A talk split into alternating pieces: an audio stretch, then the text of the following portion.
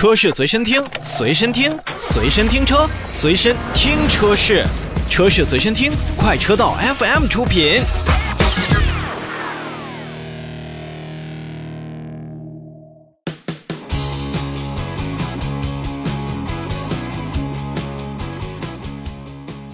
车闻天下，让我们先来看召回。日前，现代汽车中国投资有限公司向国家市场监督管理总局备案了召回计划，决定是在二零二二年的十月十七号就开始去召回二零一五年四月二十七日至二零一五年七月二十五日期间生产的部分进口的起亚索兰托二点零升的汽油、二点四升汽油、二点二升柴油。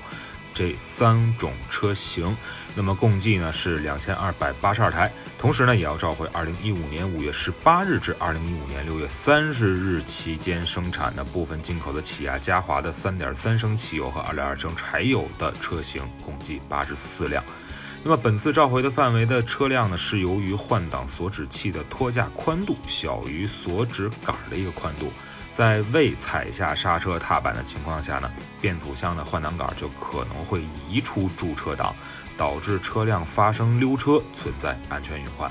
说白了呢，就是如果说您停在一个有坡度的路面上，并没有踩刹车，但是这个时候挂在 P 档的车辆有可能就从 P 档当中脱出了，变成了 R 档或者 N 档。这是一个非常危险的事情。那么召回措施是现在中国投资有限公司要通过相关的维修的呃服务店，为咱们这一部分的车辆呢去检查换挡锁止器。如果说有发生卡滞的现象，或者说是呃有其他一些隐患呢，就直接免费去更换了，以至于消除这样的一个安全隐患。